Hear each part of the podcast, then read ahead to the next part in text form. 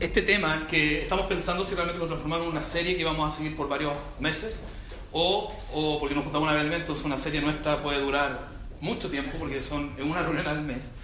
Pero vamos a comenzar este, esta conversación acerca de, un tema que me parece súper importante que lo voy a ir comentando a medida que la charla se vaya desarrollando. Tiene que ver con lo siguiente, cuando uno, uno empieza un camino con Jesús eh, o uno quiere retomar su relación con Jesús, si alguno de nosotros en algún momento hemos estado alejados de Él, tanto el que quiere retomar como el que va a comenzar a relacionarse con Jesús, se hace una pregunta que yo creo que todos en algún momento nos hemos hecho, y es ¿qué quiere Jesús de mí? ¿Alguna vez lo han pensado? ¿Qué es lo que quieres de mí? ¿Cierto? ¿Qué, ¿Cuál es la lista de cosas que tengo que hacer para poder relacionarme contigo? Eh, ¿Qué tengo que cumplir? ¿Dónde están las cosas? Porque así es, ¿cierto? Cuando uno se relaciona y sobre todo se relaciona con un ser tan, tan importante, de hecho el más importante del universo, uno dice, ya, ¿y qué tengo que hacer yo en esta relación? Y en, esa, en, esta, en ese punto hay una conversación que relata Marcos. Marcos era un discípulo de Pedro. Y él todo lo que escribió en su evangelio, todos conocemos el evangelio, ¿cierto? Eh, Mateo, Marcos, Lucas y Juan, ¿sí? Que son como esta biografía acotada, porque seguramente Jesús hizo muchas más cosas que las que están escritas ahí. Pero Marcos es uno de estos personajes que a través de Pedro recibió un montón de información respecto a lo que Jesús hizo y dijo en la tierra, ¿cierto? Y él, en, este, en ese sentido, él empieza a relatar esta, un, pasaje y una historia que está en el capítulo 12 del Evangelio, del Evangelio de Marcos. Está en el capítulo 12 del Evangelio de Marcos. Y es bien particular porque el capítulo 12 completo y los capítulos anteriores, bienvenido, los capítulos anteriores, eh, ellos, ¿cierto?, tienen una, un diálogo, una conversación con Jesús, que son fariseos, escribas y maestros de la ley, como se les llamaba en esa época, que lo que quieren finalmente es sacar información de este personaje. Quieren tentarlo y hacerlo caer en que diga algo incómodo, algo que la gente en algún momento puede decir, ¿viste lo que dijo? Entonces están tendiéndole trampas a Jesús y en medio de todas estas trampas que le están tendiendo para que él hable, ¿cierto? Y diga algo equivocado, llegan a un punto cuando eh, un hombre lo envía, no sabemos las intenciones que tienen, pero un hombre viene y le hace una pregunta, que es una pregunta súper interesante en el contexto en el que ellos vivían, donde ellos relacionarse con lo divino tenía que ver con que si se cumplían o no los mandamientos. O sea, si yo cumplo los mandamientos, me estoy relacionando de manera perfecta o de manera buena con lo divino, con Dios, ¿cierto? En este caso. Entonces, en ese contexto, él les hace la siguiente pregunta. ¿Me ayudan a leer, por favor? Dice así. Uno,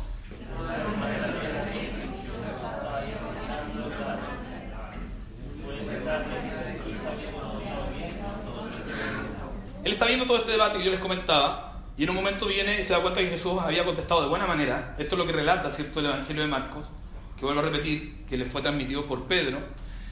Y, le hace la segunda pregunta. Él dice, yo me di cuenta que tú contestaste bien, así que esta es mi pregunta, aquí va, ¿cierto? No sabemos las intenciones, no sabemos si quiere pillarlo, si quiere saber, simplemente tiene curiosidad. ¿Cuál es la intención que tiene detrás de la pregunta que le hace Jesús? Y esta es la pregunta que le hace abajo. Dice, de todos los mandamientos, ¿cierto? Que para ellos eran vitales en su relación. De todos los mandamientos, que ellos entendían que esa es la manera que se relacionaban, cumpliendo o no con estas cosas, ¿cuál de ellos, cierto, o cuál es el más importante? Según la tradición judía, habían más de 600 mandamientos que ellos tenían, aparte de los 10, esto que conocemos, son conocidos universalmente, habían casi 613 mandamientos, algunos sabios judíos dicen que eran 613 justamente que tenían que cumplir al pie de la letra, y él, de manera, me parece a mí, cierta, cierto y real, y y tiene razón, él le dice, ya, y de todo esto, ¿cuál es el más importante? El que yo sí o sí tengo que, cumplir. Y aquí viene la respuesta de Jesús. Y Jesús contesta. Aquí hay algo importante, porque si ustedes leen en la casa después del capítulo 12 y los anteriores se dan cuenta que hay cosas que Jesús simplemente no contesta. Hay un momento, de hecho, que a Jesús le preguntan los maestros de la ley, le hacen una pregunta y él les dice, a ver, miren, yo les, les pregunto esto. De vuelta, si ustedes me responden esto, yo les voy a contestar lo otro. Y ellos no le responden. De hecho, les pregunta, de dónde venía Juan, el Bautista. Si venía enviado por Dios o era simplemente alguien que le había dado autoridad a un hombre. Entonces los atrapa porque ellos dicen, si nosotros decimos que es de Dios, nos va a decir por qué no lo siguieron. Si le decimos que es de hombre, la gente se va a enojar con nosotros porque ellos le creían a ese profeta de esa época, ¿cierto? Entonces no responden y Jesús le dice, ah, yo tampoco les voy a responder. Pero en este caso, la pregunta a él le parece, me da la impresión por lo que uno lee, le parece una pregunta consistente, importante. Y Jesús contesta, me ayudan a leer, dice, el mandamiento más importante es, escucha y obedece. Después dice, ama. ama.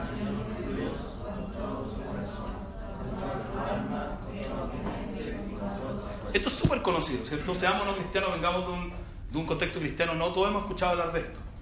Entonces Jesús le contesta eso y me imagino yo que este sabio judío de la época, este hombre escriba, ¿cierto? Alguien que se, se, su pega era justamente transcribir los textos antiguos que habían sido recibidos oralmente, entonces se la sabía de memoria, él le dice, está bien, y seguramente se, se empezó a caminar para irse. Pero Jesús no termina ahí y continúa y le dice, el segundo, ¿me ayudan? ¿Qué dice? Y aquí hay algo, algo que es llamativo. ¿Por qué no le preguntó cuáles eran los dos mandamientos más importantes? ¿cierto? Le preguntó a, Jesús cuál era el más importante. Entonces, lo queramos ver o no, pareciera ser que Jesús estaba uniendo este primero, ¿cierto? Que todos hablan y que todas las religiones, por lo menos monoteístas, consideran esto de considerar a Dios, a este ente, ¿cierto? Superior o este, este ser superior como lo más importante, lo que debemos amar. Y, y hay un relato ahí completo, cómo lo debiésemos amar. Jesús dice, estoy parafraseando, dice, espérate, no he terminado, a lo mejor, porque yo me lo quiero imaginar, a lo mejor se iba. Y dice, ah, sí, está, ok, estoy súper de acuerdo con lo que tú de decir, pero Jesús le dice, y el segundo es igualmente importante. O sea, está en la, no sé cómo entendimos, entendemos igual nosotros. ¿Cómo entienden igual? ¿Qué es igual? Parejo, ¿cierto? De la misma importancia. Eh, se relacionan, no se pueden dividir. Y, y viene Jesús y responde, el segundo es igualmente importante y dice, ama a tu prójimo como a ti mismo. Este tema diferencia a la religión cristiana, desde mi punto de vista, de muchas otras, porque muchas esto plantean esta primera parte de amar al, a Dios como sobre, todas las cosas, pero no le dan tanta importancia a este punto. Nosotros los cristianos se supone que le damos importancia, pero la verdad que en la práctica tampoco se la damos. Eh, decimos que sí, pero en el punto real no, no lo hacemos, ¿cierto? Comúnmente. Y Jesús dice, ama a tu prójimo como a ti mismo. Ese es el, y cierto, continúa, el segundo, eh, ese dice, ningún otro mandamiento es más importante que estos. O sea, si tú quieres realmente relacionarte con Dios, cumple estas dos cosas. Ama a Dios y ama a las personas como te amas a ti mismo. Es súper importante, es increíble, llama la atención porque la verdad que nosotros sí dividimos, hacemos una división entre uno y otro. yo he escuchado, algunos otros me he escuchado a mí mismo diciéndolo, no, yo tengo una relación con Dios, pero me importa re poco lo que le pasa a los demás, ¿cierto? Y las iglesias pareciera ser que siempre estamos en esa línea. O sea, con Dios todo, pero eh, faltos de amor, faltos de caridad, faltos ¿cierto? de empatía, faltos de, preocupación por el otro. Cuando pareciera ser que el líder de esta religión lo que nos dijo fue finalmente que amar a Dios y amar al prójimo estaban en la misma línea. O sea, eran igual de importantes. Uno no se puede entender sin el otro. No, no puede haber ¿cierto? una diferencia entre el uno y el otro. Hay una, otro pasaje también relatado por otro de los seguidores de Jesús de la época, que es Lucas, que Lucas todos sabemos era un médico y era un historiador y por lo tanto recopilaba información. Eh, y él recopiló mucha información certera de lo que había pasado en la época para los que tenemos ¿cierto? en consideración los textos de la Biblia. Y, y Lucas dijo lo siguiente con respecto a esto, y esto es súper conocido en toda la sociedad. ¿Cómo dice? Traten como les gustaría que ellos los trataran a ustedes. Esto está archiconocido, de hecho se le puso un nombre a esta regla, ¿se acuerdan cuál es? la regla de oro, ¿sí? Que en todas partes todos estamos de acuerdo, y, espero que así sea, que si esto lo cumpliéramos en este mall, en esta sala, en, nuestra, en nuestros trabajos, en nuestro vecindario, nuestro mundo sería mejor, ¿o no? Si tratáramos a los demás como queremos que los demás nos traten a, a nosotros. Es profundo, es importante. Lo hemos escuchado tantas veces que a lo mejor nos hace un poquito olvidarnos de la importancia que tiene. Pero si, no, si nosotros amáramos a los demás como nos amamos nosotros y tratáramos a los demás como queremos que nos traten, sin duda alguna el mundo sería un lugar diferente. Nuestro país sería un lugar diferente. Y para eso quiero, quiero contarles un, un, ejemplo, quiero darles un ejemplo que es el siguiente. Imaginémonos que vamos a la, a la cafetería preferida que tenemos, ¿ya? Starbucks para alguno a lo mejor, para otro un café, ¿cierto? De, de ahí, de algún barrio, del parque forestal, no sé. La cafetería que más nos gusta. Vamos a ese lugar y vamos a pedir lo que siempre pedimos. En mi caso, yo pido en el Starbucks un caramel macchiato y en otra parte un late caramel, porque me gusta el caramel y el café.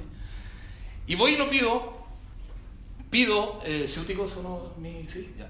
Pido ese café en el, en el lugar, eh, que es café con leche y caramelo. Lo pido y le digo a la persona que ojalá sea rápido porque tengo que, en un ratito más tengo una reunión. Y empiezo a ver que los demás cafés a las demás personas se los llevan y a mí no me lo llevan. Estoy ahí, ¿cierto? Esperando, ya sea en el mesón o en, la cita, estoy esperando y no, no, llegan con el café. Y pasa el rato, pasa el rato, pasa el rato. Y de repente veo a la persona que viene con el café y, y viene tan apurado que lo deja caer en este y salto, salpica un poco y me mancha la camisa de una reunión. y lo veo y no es un caramel macchiato ni es un café con caramelo. ¿Sí? Y en ese momento, cuando pasa esto, yo le, yo le digo, ¿tienes un momento? Y me dice, sí, siéntate un poco. Ahí ya cambió la cosa, ¿sí o no? Porque yo lo, que no, lo que no les había dicho era que esta persona es mi hermano que está atendiendo ese café. Y es mi hermano que lo está pasando muy mal. ¿sí? Tiene un problema serio, familiar, eh, le chocaron el auto, no lo que era, tuvo problemas en el trabajo. Eh, o es mi hermano que está estudiando y le ha ido pésimo en la universidad. Entonces, como es mi hermano y es alguien íntimo, yo entiendo todo lo que pasó y, no asumo ninguna otra no hago ningún otro juicio de valor acerca de él, porque entiendo que está pasando un momento difícil y por lo tanto difícilmente puedo tratarlo mal por lo que acaba de hacer. Pero cambiemos el episodio. Ahora es una niña la que te atiende. No la conoces, no sabes quién es. Y pasa exactamente lo mismo. ¿Sí? Y en ese momento, estoy seguro, y a mí me pasa, se me va inmediatamente lo cristiano. A mí, un café me puede echar a perder ese día. Me puede echar a perder esa reunión. Se me olvida inmediatamente esto, que parece simple. Y la trato con molestia, con indiferencia. De hecho, le digo que tengo el derecho, porque estoy pagando por ese café, a que me lo traigan como quería y el que yo quería, y que también tengo el derecho a que no me manche la camisa. Y voy y pongo un reclamo al administrador del local. Y escribo en, la, en esa hoja y digo que la persona tanto me trató pésimo. El problema está que yo, a diferencia de lo que acabo de decir, a esta persona no la conozco y no sé su historia. No sé que a lo mejor, a es una madre soltera que no tiene, eh, está recién entrando a, ese trabajo. A lo mejor no tiene para pagar el arriendo, a lo mejor su hijo está enfermo. A lo mejor tiene un problema familiar grave. Igual que en el caso de mi hermano. Pero ahí cambiamos nuestra, nuestra forma de hacer las cosas. Ahí se nos olvida esto tan simple, pero tan increíble a la vez que Jesús enseñó, de que finalmente el mundo sería mejor y nuestra vida sería mejor si tratáramos a los demás como queremos que nos traten y si fuéramos capaces de amar a las demás personas, ¿cierto? Como nos amamos nosotros mismos. No sé si soy claro con el ejemplo. Para clarificarlo más, hoy ya tengo un, tengo aquí un, asunto. Esto es súper obvio y de verdad que no se debería hacer, pero voy a categorizar las relaciones. No, sé, no deberíamos nunca hacerlo, pero yo para ejemplificarlo voy a hacer. ¿Me escuchan bien, cierto? Sí. Entonces, en nuestras relaciones son más o menos así. Esto es bien obvio, discúlpenme si es demasiado obvio, es un círculo por si acaso, no es una manzana en el corazón. Y eh, y nosotros tenemos un círculo pequeño primero que es el círculo de la gente íntima, ¿cierto? En nuestro círculo íntimo. Este círculo íntimo es la persona que nosotros sabemos tal cual como son y aún así los abrazamos, los aceptamos y los amamos, ¿sí o no? Como los hermanos, como los amigos, ¿sí?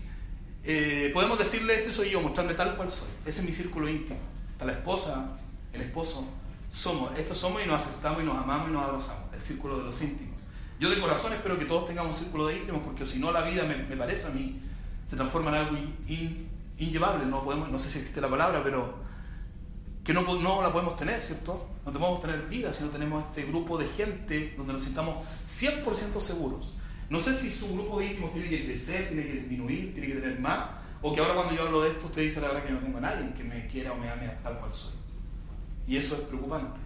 Hay un segundo círculo. Vuelvo a decir esto, súper obvio, ya, discúlpenme de la obviedad, pero sirve para graficar este tema de lo que Jesús habla, porque esto es fácil que nosotros lo dejemos. Es, fácil que esto quede simplemente en, el discurso, en el, mensaje. Eh, y a mí esto de verdad, que pensar en esto me ha revolucionado un poco la, mente con respecto a cuánto tiempo sigo Jesús y cuánto tiempo me he comportado como un no cristiano frente a la gente.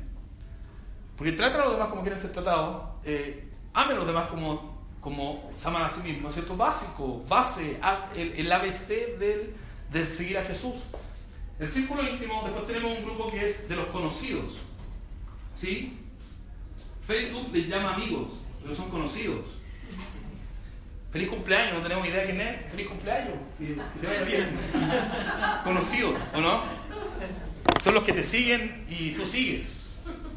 Son los vecinos, gente que uno, ¿cierto? Están ahí, son vecinos, son gente que uno algo sabe, a lo mejor sabe su cumpleaños, lo puede saludar. Gente conocida, a lo mejor hay parientes lejanos, gente que uno conoce, pero que no lo abrazan y lo aman eh, incondicionalmente, ¿cierto? Que están ahí.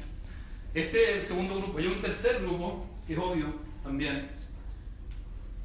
Y son esa gente que tú eres a mí, lo sigues en Instagram, pero se llaman Cristiano Ronaldo, se llaman Michelle Bachelet o Sebastián Piñera, que son los desconocidos, aunque creemos conocerlos, no los conocemos, ¿cierto? No tenemos idea. Ah, también. Amén.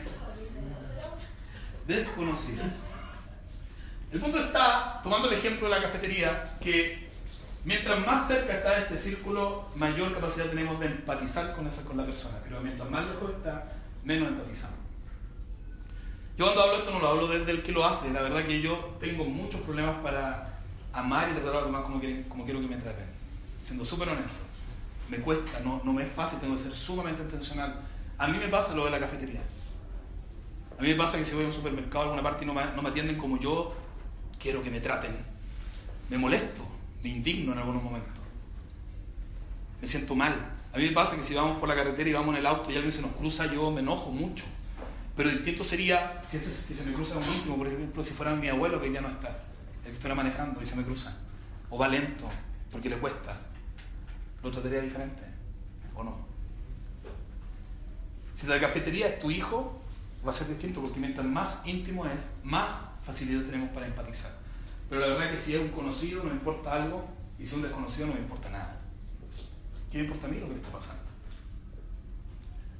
¿Qué me importa a mí que tiene problemas matrimoniales? Que me está tratando así porque, porque no tiene plata para pagar el arriendo o porque está el primer día trabajando porque su hijo está enfermo. Pero Jesús dice, increíblemente, traten a los demás como les gustaría que los tratasen, amen a los demás como, como ustedes mismos. Y de hecho, para Jesús, esa niña que yo desconozco y que yo esté siendo duro, Jesús la conoce y la ama como una íntima, ¿o no? Porque conoce su historia. A mí esto me ha servido mucho estos días. Porque cada persona tiene una historia. Cada persona tiene una vida detrás. Esa cara de esa persona antipática que vemos en el lugar que fuimos a comprar, o esa, esa gente que nos molesta, ese vecino que nos incomoda, tiene una historia. Y Jesús ama a esa persona de la misma manera que ama a sus íntimos porque conoce su historia. Entonces por eso nos dice, nos dice, amen a los demás como se aman ustedes, traten a los demás como quieren que los traten. ¿Sí? Y de hecho, hasta aquí ya todos podríamos decir, ¿sabes qué? Con eso yo estoy súper bien, voy a salir de aquí, de verdad que mi mundo va a ser diferente. ¿O no? Podríamos decir eso. ¿Sabes qué? Voy a empezar a tratar a los demás como quiero que me traten. Y voy a empezar a amar a los demás. Voy a tratar de amar a los demás como me amo a mí mismo. ¿Sería el mundo diferente, sí o no? Sí. El problema está que la regla de oro no la cumplimos en la, en la sociedad nuestra. La hablamos y no la cumple la Los cristianos la cumplen, que su máximo líder se las enseñó, menos lo van a cumplir los demás. No la cumplimos. Nosotros, en nuestra sociedad, un amigo mío le llamó la regla que, que, que está en nuestra sociedad es la regla de palo. Y esta es la regla del palo, miren. Todos andamos con un palo en la calle. Todos. Algunos porque somos agresivos y queremos ganar siempre cualquier situación. Andamos con un palo porque el que se nos cruce por delante, verbalmente visualmente, ¿cierto? Con el lenguaje verbal y el no verbal le vamos a dar un garrotazo. La que me trate mal en la cafetería, el que haga esto se va a dar un palo de mi parte. ¿Cierto? No es físico. Algunos sí, pero ojalá que no. Pero andamos con un garrote. Porque queremos pasar por encima, queremos alcanzar cosas y para, y para eso vamos a dañar a los demás. Queremos satisfacer deseos. Queremos, sí o no. Y vamos a dañar personas, vamos a dañar mujeres en el caso de los hombres. Alguna mujer a lo mejor va a dañar a alguien vamos a hacer daño porque andamos con la regla del palo. Y el problema está que el que no usa el garrote para ganar o para siempre ser, para pasar por encima de la gente, se tiene que defender del que anda con el palo. Entonces, ¿qué usa? Un palo. Ustedes me llama mucho la atención. Con todo este tema que ha pasado respecto a, a los abusos de, los hombres a las mujeres, que está tan tan patente. Leí un asunto donde una niña decía, ¿saben qué? Cuando vayan solas, no sé si alguien lo leyó, pónganse una cinta azul en la mochila para que nos apoyemos ante cualquier tipo de cosa. A mí cuando lo leí me pareció súper coherente. Yo dije, sí, pues, hay tantos locos en la calle haciendo daño que únanse, pero es la regla del palo. O sea, si alguien me va a venir a hacer algo a mí, yo voy a sacar el palo y también me voy a defender. El tema está, un sabio dijo que ojo por ojo, diente por diente y el mundo se queda, ¿se acuerdan cómo? Se queda ciego. ¿No es acaso lo que pasa hoy día? ¿No es en la condición en la que estamos? Por eso podemos dejar esto aquí y decir, miren, esto vamos a hacer nosotros y todo bien, pero Jesús, a los que son seguidores de Jesús, yo considero un seguidor de Jesús, Él dice, miren, los que son seguidores míos tienen que dar un salto más en esta situación. Y ahí la cosa se complica todavía más porque yo creo que hasta aquí ya estamos medio complicados y con el agua hasta el cuello, así como tratar a los demás por también, Es difícil. Jesús viene y es increíble lo que él dice. Él dice, él dice, miren, los que son mis seguidores, pasa esto. Este mandamiento nuevo les doy, es nuevo, no, no, no existe y, y tendríamos que investigar y ver literatura antigua y ver si existía algo parecido. Pero este mandamiento nuevo, él ya les habló el otro, ¿se acuerdan? Ella le dijo, amen a los demás como se aman a sí mismos, amen a Dios por sobre todas las cosas, traten a los demás como les gustaría que los trataran, traten a, a todos como, como sus íntimos, hagan el esfuerzo, empaticen, piensen, ¿cierto?, la relación que tienen con la gente, la historia que cada persona tiene detrás y por qué es de la manera que es. Piensen en eso, la vida va a ser mejor. Pero él dice ahora, les doy un mandamiento nuevo, hay algo más que les quiero pedir a los que me siguen a mí. Hay algo más que les quiero solicitar, invitar a hacer y el mundo, ¿verdad? Y esto de verdad que es increíble. Y él les dice, este mandamiento nuevo les doy, que se amen, ¿cómo dice?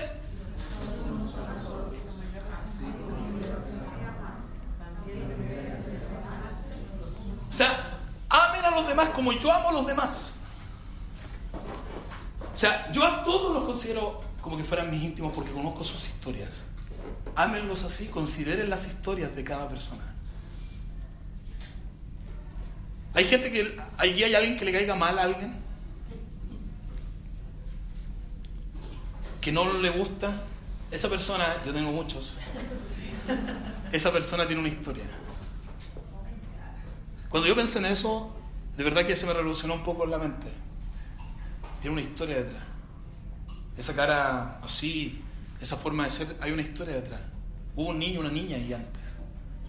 Hay una relación, hay una historia familiar detrás. Hay una situación que no conozco. Pero como Jesús la conoce, Él por eso dice, ¿saben qué? Amen a los demás como yo los amo. Y nos da una señal. Pero aquí hay algo más que todavía falta. Hay más todavía. Chuta. Y es lo último que esto voy a terminar. Y lo último es que Jesús fue más allá todavía. Cuando está hablando de esto, en el contexto que está hablando de esto, Jesús está hablando de amar a los enemigos. Porque hay un. Me faltaba un círculo a mí. Hay un círculo. Y esto les voy a poner. No queda otro, ya, no queda otro. No queda otra. Y aquí hay gente que no, no son nuestros íntimos, obviamente. Salieron a lo mejor de ese círculo, eran de ahí. Y lo más probable es que los que quedan ahí, están ahí eran de aquí antes. Tienen una relación muy cercana que lo que hizo te dañó profundamente. ¿Sí? Entonces se trasladaron para allá porque ya no queda otra. Me tengo que seguir relacionando con esa persona. O sigue existiendo. Me la voy a topar algún día. Cuando Jesús está hablando de esto, Él dice, ¿saben qué? A los que son mis seguidores aún yo les digo esto. Amen a sus enemigos. Ámense como, o sea, ama a los demás como te amas a ti mismo. Trata a los demás como, quiere, como te gustaría que te traten amen a los demás como yo los amo porque conozco sus historias, así que empaticen con ellos. Pero les digo algo más. Amen a esos que ya no queda otra porque siguen existiendo. Y te han hecho daño, me han hecho daño. Yo sé que esto es súper duro, me cuesta decirlo, eh, es difícil. Tengo que transmitirlo porque Jesús lo dijo en un momento y sé que la vida es mejor cuando uno vive así. Y él dijo, den el paso aún y amen a las demás personas eh, aún a los que en algún momento se han transformado en tus enemigos.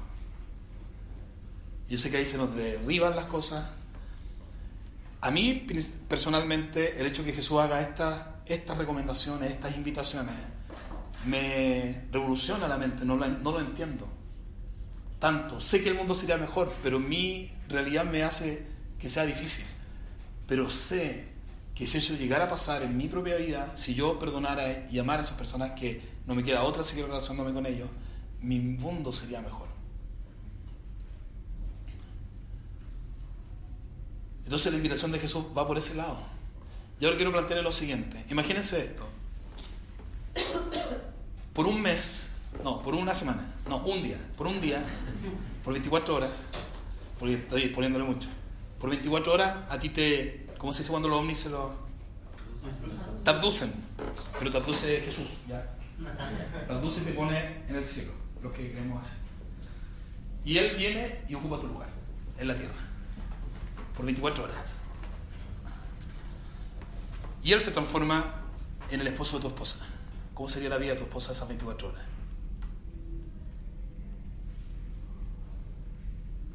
¿Cómo sería la vida de tu familia en esas 24 horas?